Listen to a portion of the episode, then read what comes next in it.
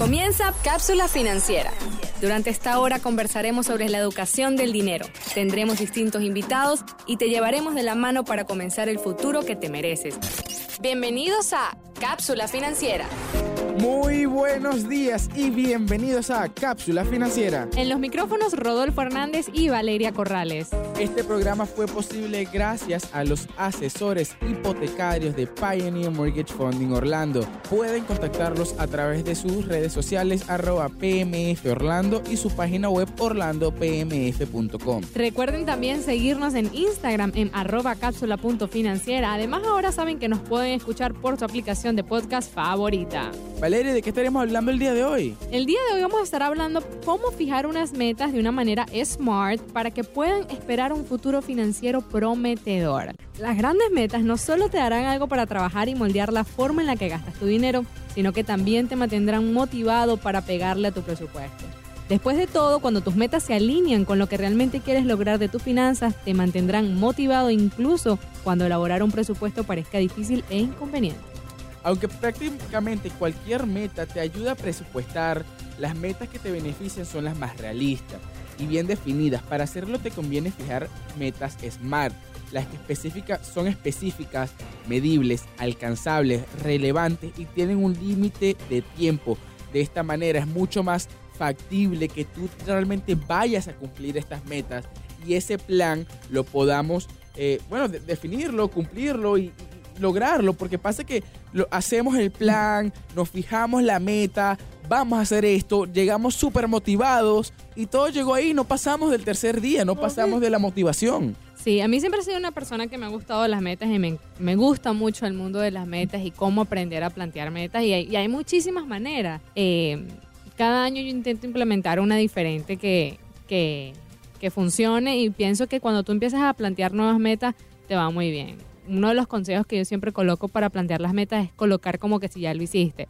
Por ejemplo, vamos a suponer que tienes una meta que quieres adelgazar 60 eh, libras, 60 libras. Tú vas a decir, adelgacé 60 libras. Como que si ya lo hiciste, así tu mente como que lo recuerda, cosas de que tienes que ver las metas todos los días y ese tipo de cosas. Pero el método de las metas SMART me parece que es muy bueno porque te ayuda a entender cómo se fijan las metas y cómo se colocan las metas en la mente. Así que vamos a ir una por una.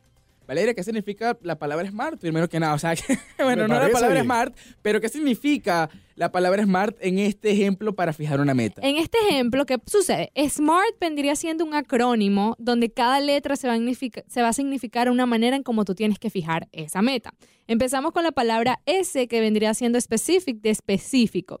¿Qué pasa con las metas? Muchas veces nosotros no tenemos metas específicas. Por ejemplo, quiero ganar más dinero. Ajá, pero ¿cuánto? Quiero ganar 100 mil dólares este año. No es que quiero ganar más dinero, es quiero ganar esta cantidad o quiero rebajar esta cantidad específica. Me quiero leer esta cantidad de libros o quiero tener mejor relación familiar con mi esposa. Cosas que son específicas porque muchas veces nuestras metas son vanas, son metas abiertas que como no tienen específico, que es lo que estamos necesitando, no funcionan. Entonces, eso vendría siendo la primera parte de Smart. Esto me gusta mucho. Sí, no, me gusta y, mucho. y, la parte específica para mí es algo bastante importante porque, como dice Valeria, se puede ser muy vago en, el sentido de eh, yo quiero adelgazar. Ajá, ¿cuánto voy a adelgazar? Si aquí comienza el embudo. Entonces, like a click funnel, you know. Tú sabes, de lo de vamos, claro. porque puedo, puedo adelgazar media libra, media libra la puedes adelgazar en un día puedo querer adelgazar, como dice Valeria, 60 libras. Entonces, ¿cuánto voy a adelgazar? No puedo hacer un plan realista si no sé cuánto quiero adelgazar. Y esto nos lleva a lo siguiente, no puedo medirme tampoco. Para yo poder cumplir una meta, y está demostrado que tienes que medirte para poder planificar tu progreso, ¿ok? Ahí es donde viene la M. La M significa medir. El beneficio de las metas específicas que también son medibles. Y para eso viene la letra M, que es planificar, medir tu progreso. El beneficio de las metas específicas es que estas también son medibles. Por ejemplo, voy a adelgazar 60 libras, como ya especificamos acá en este momento con Valeria. Bueno, ya que voy a adelgazar 60 libras, este, he adelgazado, eh, voy a adelgazar 60 libras en tres meses, en ocho meses, en diez meses, voy a hacer todo este trabajo y voy a a medirme en que por lo menos baje unas dos o tres libras semanal.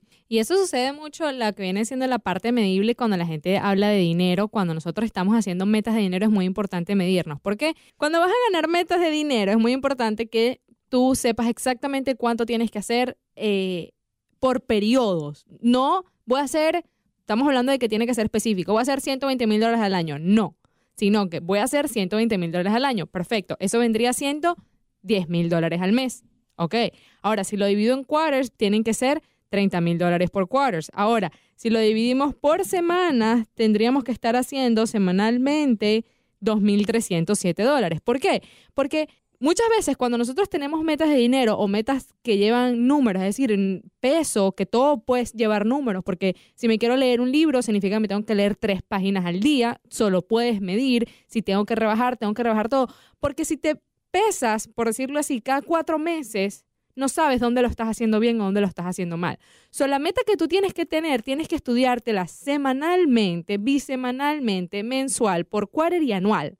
So, tú tienes que estar siempre viendo exactamente si tú estás cumpliendo tu meta, aunque vamos a decir que la cumpliste mensual, semanalmente puede que una semana no la cumpliste. So, ¿qué hiciste mal esa semana porque no cumpliste esa meta semanal, aunque sea anual? So, suena un poco complicado, pero es una de las mejores maneras de tú mantenerte en la meta y cómo lo tienes que hacer. Porque si te mides tu meta en tiempos muy largos, cada cuatro meses, cada seis meses, a veces cada mes, puede que la meta no la vayas a conseguir. Lo bueno de esto es que lo ves. Una vez ya tú llegas a ese, a ese, ese número nanificado, quiero 120 mil, después eh, al año, después mensual, después semanal, ya tienes una ruta bastante clara de cómo. Es que es, es extremadamente importante medir tu progreso. No, no puedes saber si has mejorado, si has empeorado, qué tienes que cambiar. Uno puede cambiar el plan durante múltiples veces en el camino, pero es importante este, siempre tener la misma meta. Y si no estamos midiendo nuestro progreso, no sabemos si tenemos que cambiar el plan y muy probablemente no lleguemos a la meta final. Vamos para la A, la A. Vamos con la letra A, que viene siendo que tus metas sean alcanzables. Y eso es algo sumamente común de cuando escribimos las metas, que escribimos unas metas que no tienen ni sentido para la realidad que nosotros estamos viviendo. Pero es bueno que entre en el filtro de, de luego decir, esta, esta, esta es para 20 años, esta es muy grande. ¿Me entiendes? Porque tampoco para la persona que quiera hacer metas le diga, no las hagas, no, las, no las pongas tan grandes, ¿me entiendes? Pero sabes que eso es algo muy importante que dice de que tú tienes que escribir tus metas y saber cómo van a ser en tres años. ¿Ok? ¿Por qué? Porque tú tienes que decir, en tres años, yo tengo empiezas en tres años. Tres años tú vas a decir, wow, no, falta mucho tiempo. Pero en realidad tres años pasa rápido. Entonces tú dices, mira, yo en tres años quiero tener este peso. Ok. Y de ahí vas para atrás. Ok, entonces si en tres años, en el año dos, en el año uno, tengo que tener tanto. So, te vas a fijar una meta larga. ¿Por qué? Porque a veces cuando nosotros decimos metas a cinco, a diez años, a tres años, nosotros nos ponemos números que creemos que no existen. Es decir, no, mira, yo de aquí a tres años me voy a ganar tanta cantidad de dinero. Y lo vemos como metas altas, pero en realidad el tiempo pasa volando.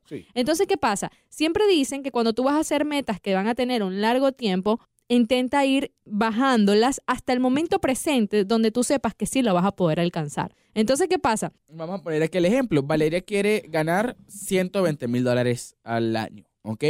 Valeria, digamos que ahorita está en los 20 mil dólares al año. Estoy poniendo nada más un ejemplo. Entonces Valeria se va a poner esa meta de pasar de 20 mil... el sueldo, pana, porque... Valeria... Esto es parte, quiero que sepas de qué parte del de día. Yo voy a llegar hasta, el programa el sábado y le voy a decir, fue el sueldo, pana, de una en una. Entonces, vamos a pasar de, de, 20 mil a 120 mil. Se va a hacer mañana. Eso es irreal. Eso, eso no es algo real, eso no es algo que va a suceder, es algo que no puedo meter, que no, que no puedo medir. Ahora, vamos a hacer que voy a pasar a 120 mil en tres años. Eso es algo real. Puedo pasar de 20 mil a 120 mil en tres años. ¿Es algo fácil? No. Tengo que estar constantemente midiendo y verificando que mi plan es lo suficientemente específico para poder llegar a esa meta. Entonces, el primer año tengo que subir mi sueldo aproximadamente a 40 mil. Luego voy a pasar a 80 mil y de 80 mil voy a pasar a 120 mil. Oye, todo esto es un poco más realista ahora que estoy viendo este plan y voy verificando, bueno, mira, estoy ahorita ganando 20 mil dólares, digamos, en XY trabajo, y luego para yo mejorar de trabajo, capaz voy a pasar a Amazon. Y de Amazon me voy a, voy a ser un técnico para luego empezar como electricista. Y ahora como electricista voy a pasar a trabajar a esta compañía, pero me voy a tener que ir a Washington. Tengo un amigo que lo hizo y tiene que ver en el área de la aviación. Y empezó estudiando mecánica de aviación, y pero su meta, meta, meta final fue trabajar en un aeropuerto que él quería de siempre. Decía, yo voy a empezar en esta línea porque esta línea trabaja aquí, esta línea tiene base aquí, quiero llegar a, a- a esta línea y establecerme en este hub. Y lo hizo, y lo hizo y le va. Y eso es increíble cuando, cuando uno ve ese tipo de cosas. Y hablando de estas metas alcanzables, he leído que una de las personas eh, no están tan felices cuando alcanzan sus metas son los youtubers o los creadores de contenido digital. ¿Por qué? Porque logramos ver o nos inspiramos mucho en las personas que tienen millones de views, millones de seguidores y se piensa que es muy fácil de alcanzar. Y en realidad muchas veces no son metas realistas los que ellos se hacen y por eso muchas personas abandonan sus canales de YouTube porque las metas que se proponen al momento, mira, yo de aquí a un año ya tengo, eh, no sé, 100 mil subscribers y al final del día llegar a 100 mil subscribers es algo bastante complicado si tú estás empezando y no tienes los materiales correctos. Entonces, Y el tiempo. y el tiempo. Entonces, en estos días estaba viendo y estaban diciendo a las personas que van a empezar a crear canales de YouTube o de Instagram o de ese tipo de contenido que sean realistas en cómo funcionan sus metas, cómo funciona todo este mundo. ¿Por qué? Porque lo abandonan y es una de las ramas que muchas personas quieren comenzar, que es una rama que tiene muchos frutos, pero lo abandonan porque no es rápido y las metas no son realistas. Para, eh, para, para seguir ahí es, pasa que, por ejemplo, digamos que yo voy a empezar a abrir un negocio. Entonces, yo me imagino que ya yo abrí el negocio y yo voy a empezar a ganar 50 mil dólares al mes neto que me van a quedar en mi bolsillo después de todos los gastos y reinvertir en el... Brother, eso no va a pasar. No va a pasar. No va a pasar ya. Y Exacto. tenemos que ser realistas. O sea, estoy abriendo un negocio, no va a funcionar de inmediato, voy a tener que reinvertir en él, no voy a ganar mucho dinero al principio. Y tienes que estar dispuesto a, primero, ser muy disciplinado para con tu meta y no rendirte. Eh, voy a seguir, voy a seguir, voy a seguir, voy a seguir, voy a seguir, voy a seguir, voy a seguir. Y si tenemos algo que es realista, y no te digo, yo soy el tipo de personas que se pone metas irrealistas todo el tiempo. Yo también. De esa manera que yo no sé cómo yo las cumplo. Yo no. Yo, Para, la verdad es que yo no sé cómo yo cumplo mis metas. Mi meta es, eh, esto es un ejemplo, vamos a ir a la vuelta al, al mundo. Y no sé cómo al final del día, unos meses antes de que, no sé, unos meses, unos días antes de- de- del final de mi meta, se cumplió la meta. No estoy muy seguro cómo lo hice, pero se logró. Eh, entonces creo mucho en las metas irrealistas, creo mucho en si nos vamos a poner algo mucho más grande que nosotros, algo mucho más grande de lo que podamos imaginar. Sin embargo, al mismo tiempo, algo que no nos vamos a frustrar porque yo quiero ser el que vende más préstamos en los Estados Unidos. Estamos hablando de cientos de billones de dólares. Entonces, como no estoy vendiendo cientos de billones de dólares, no me voy a frustrar y voy a dejar de hacer hipoteca. Todo lo contrario, vamos a ir paso a paso. Ok, ¿qué está haciendo el que hace cientos de billones de dólares? ¿Qué está haciendo el que hace de segundo? ¿Qué está haciendo el que hace de tercero? ¿Cómo puedo a- acoplarme a eso y cómo puedo volver orgánico a la persona que yo admiro que, y, yo robarme, eh, que, que suena feo, pero realmente yo creo mucho en, en robarse cosas que yo veo que son buenas y que funcionan de otras compañías o de otras personas y acoplarlo a mí y volverlo orgánico de mi persona para poder funcionar. Y esto es algo que las personas tienen que escuchar y que tienes que hacer. Toma tiempo, toma muchos golpes, pero cualquier meta para mí puede ser alcanza- alcanzable. Y me gusta mucho eso que dice Rodolfo de esa persona que es la número uno, eh, cómo está haciendo, qué está haciendo. ¿Por qué? Porque para, muchas, para muchos de nosotros ese tipo de cosas suelen ser irrealistas. En estos días estaba escuchando y es que todos hemos escuchado, ay, qué cliché, qué mentira, qué no sé qué, de que tú eres de las cinco personas con que te rodeas, ¿verdad? Entonces, si tú estás en un círculo de personas que sus metas no son grandes, que sus metas son simples, que la cantidad de dinero que ellos hacen al mes va a ser igual a la que tú haces. Ahora, cuando tú te rodeas con un círculo de personas que está haciendo cinco o seis veces más de lo que tú estás haciendo, ya deja de ser real, porque esas personas son reales, son personas con las que hablas, son las personas del día a día y tú dices, wow, ¿cómo lo hacen? Y a mí me pasa, por ejemplo, este, yo voy al CrossFit, eh, soy aquí adicta al CrossFit. No, pero este, de las personas que hacemos ejercicios, por ejemplo, yo no, yo así fit que te digo, no, mira, yo voy para allá y a levantar un poco de peso, mentira, no lo hago. Pero sí sé que hay personas que lo hacen y nuevamente me rodeo de ellas y muchachas que levantan un peso que para mí parece una locura imposible. Yo levantar eso, miren, eso me va a fracturar los brazos. Pero ¿qué pasa? Ellas trabajan en eso y cuando tú te rodeas con esa persona, tú dices, no vale, pero si ya levanta eso que es más chiquita que yo, como yo no lo voy a poder levantar? Entonces tú te empiezas, cuando empiezas a rodearte de esas personas, te empiezas a decir, conchale, pero si ellas pueden, yo también puedo. O sea, Sí. ¿por qué no? Pero si te rodeas de personas que lo hacen menos que tú, tú dices, no, vale, yo soy la más fuerte aquí, toda esta gente aquí que no hace nada. Entonces siempre busquen, cuando se sientan estancados en metas alcanzables o dicen, es que yo estoy cumpliendo todas las metas porque yo soy el mejor, simplemente no estás viendo la meta real que lo, tú puedes llegar a alcanzar.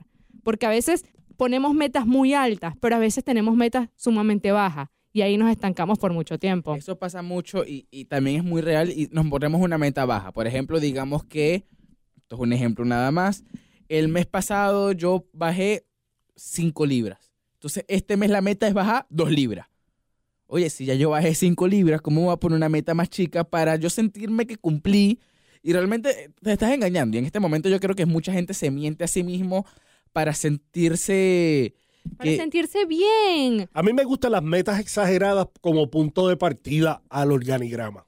A mí me fascinan. Yo me visualizo produciendo seis espectáculos alrededor del mundo al mismo tiempo. Pues, ¿qué necesito? Pues necesito Exacto. seis equipos de producción. ¿En dónde los tengo? Pues tengo uno en, en Europa, en Estados Unidos, en el Suramérica, todo simultáneo, México.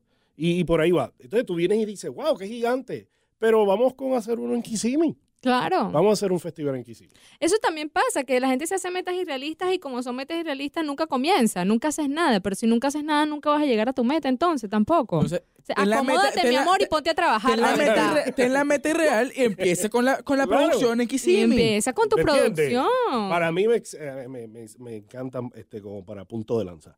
Vamos para la letra R. Ahora, con la letra R, que es relevante, asegura que tu meta sea relevante y tenga un impacto. Lograr tus metas financieras es gratificante, extremadamente gratificante, me hace muy feliz. Eh, lograr cualquier tipo de meta es excelente, aunque es normal tener dificultades con la motivación de vez en cuando.